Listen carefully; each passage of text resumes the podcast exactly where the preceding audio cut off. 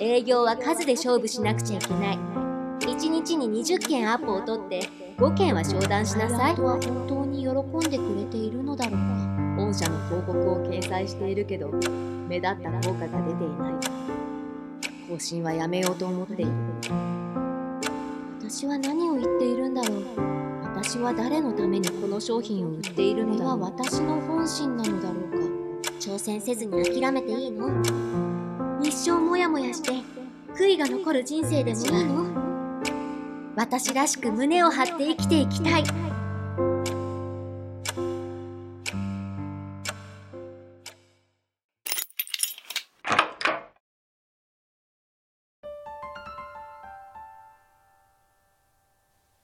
セリカナエピソード1素直で努力家の私が褒められても嬉しく思えなかったきっかけ。私は福井県のとある田舎で生まれ育ちました。大好きな家族のもとで、親切なご近所の方々のもとで、たくさんの自然と笑顔に囲まれて、私は何不自由なくすくすくと育ちました。そんな環境だったためか、私はとても素直に、両親の言いつけもきちんと守り、勉強も誰よりも頑張りました。有名な大学に入り、有料企業に就職し、およそ世間一般から羨ましがられるような道を通り、それを誇らしいと思っていました。私の生き方をみんなが喜んでくれている。そして、私は会社でとある飲食系サービスの広告営業を担当することになりました。いい？営業は数で勝負しなくちゃいけない。1日に20件アポを取って5件は商談しなさい。先輩から教わったアドバイス。ここでも私は誰よりも素直に先輩からの言いつけを守りました。毎日残業で夜遅くなっても、休みの日も関係なく全力で仕事に打ち込みました。私はそれこそ皆が喜ぶ方法だと信じて疑いませんでした。その甲斐あってどんどん成績も上がり、ある日私は会社で表彰されることになりました。表彰状を受け取った私を、後輩も同僚も上司も皆笑顔で祝福してくれている。鳴りやまない拍手。自分の努力が認められた瞬間であり、本来であれば泣いて喜んでもいいくらいです。しかし、なぜか私の心は周囲の歓喜に応えることができませんでした。この時、私の頭の中にはとある疑問が渦巻いていたのです。クライアントは本当に喜んでくれているのだろうかそう感じたのは、とあるクライアントからの一言がきっかけでした。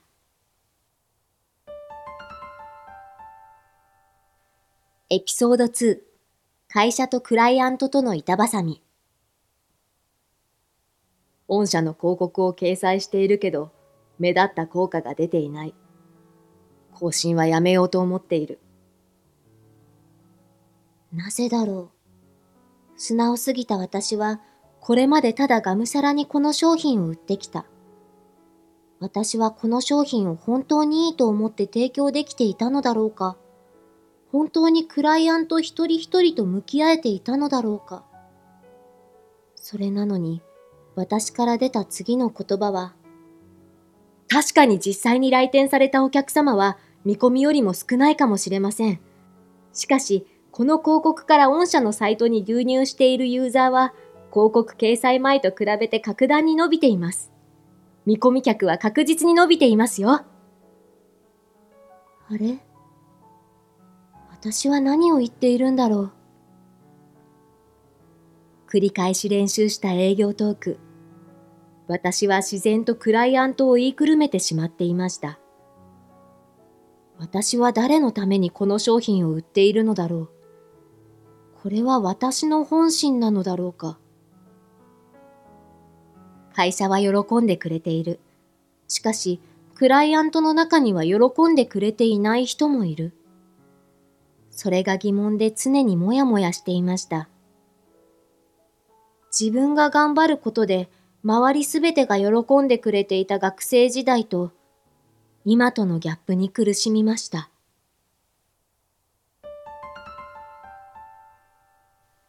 エピソード3会社員以外の生き方を考えるようになったきっかけ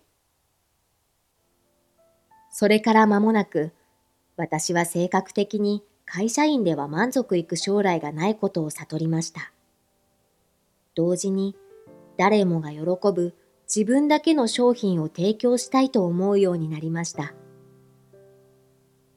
私が本当にやりたいことは何だろう？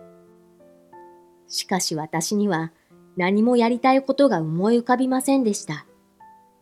これまでおそらく誰もが羨ましく思う常識の枠を生きてきた私にとって、常識から外れたことを考えることすらできなかったのです。それでも今はとにかく動かなくちゃ何も解決しない。私はあらゆることを体験してみることにしました。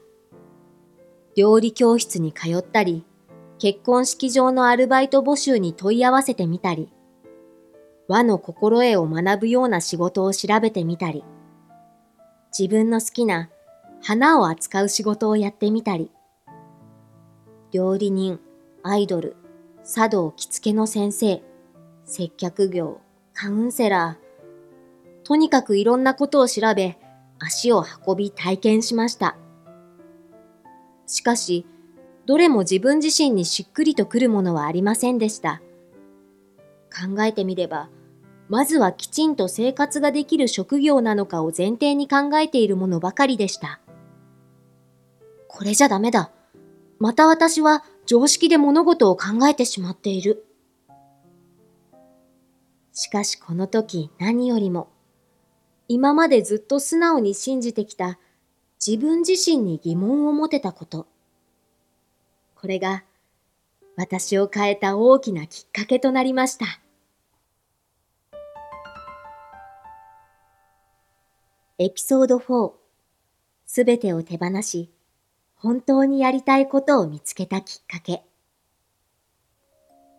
そして私は会社はもちろん、その他すべてのやりたくないことを思い切ってやめ、常識の枠や周りからの期待もすべて捨てて、自分がこれまで一番楽しかったことは何だったのかをゆっくり真剣に考えました。そういえば、大学生の時に仲間と始めたバンドサークル。私はとても歌が下手で、音痴で、4年間頑張ったけど、結局うまくならなかったんだよね。楽器を触ってみても何一つちゃんとできなくて、それでも楽しくて楽しくて、毎日日が暮れるまで練習してたっけ自然とこぼれた笑顔。その時私は自分のやりたかったことが音楽だったことに気づきました。親の期待に応えること、優等生であること、大手企業に就職すること、会社の売り上げを上げること、お金を稼いで安定した生活を送ること、周りに合わせて生きること。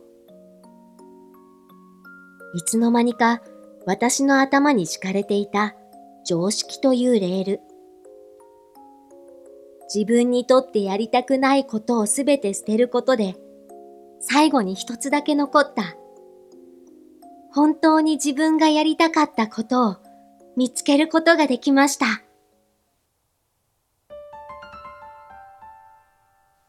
エピソード5そして音楽の道へ今を捨てるよりもこのまま常識のもとで悶々と生き続ける方が自分には勇気のいることだったのかもしれません。決断した時私は25歳。音楽の世界で言えばとても遅いスタートです。それでもいいのです。音楽は苦手だけど、ちゃんと学んでみたこともないじゃない。挑戦せずに諦めていいの？一生もやもやして悔いが残る人生でもいいの？私は、私らしく胸を張って生きていきたい。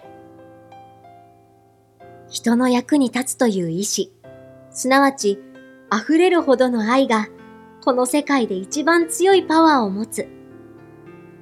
そう教えてくれたのは、今まで出会ってきた周りの人たちだ。育ててくれた人たちに、愛あふれる歌で恩返しできる人間になりたい。私は音楽学校への願書を提出し、初めてできた最初で最後の夢へと歩き出した。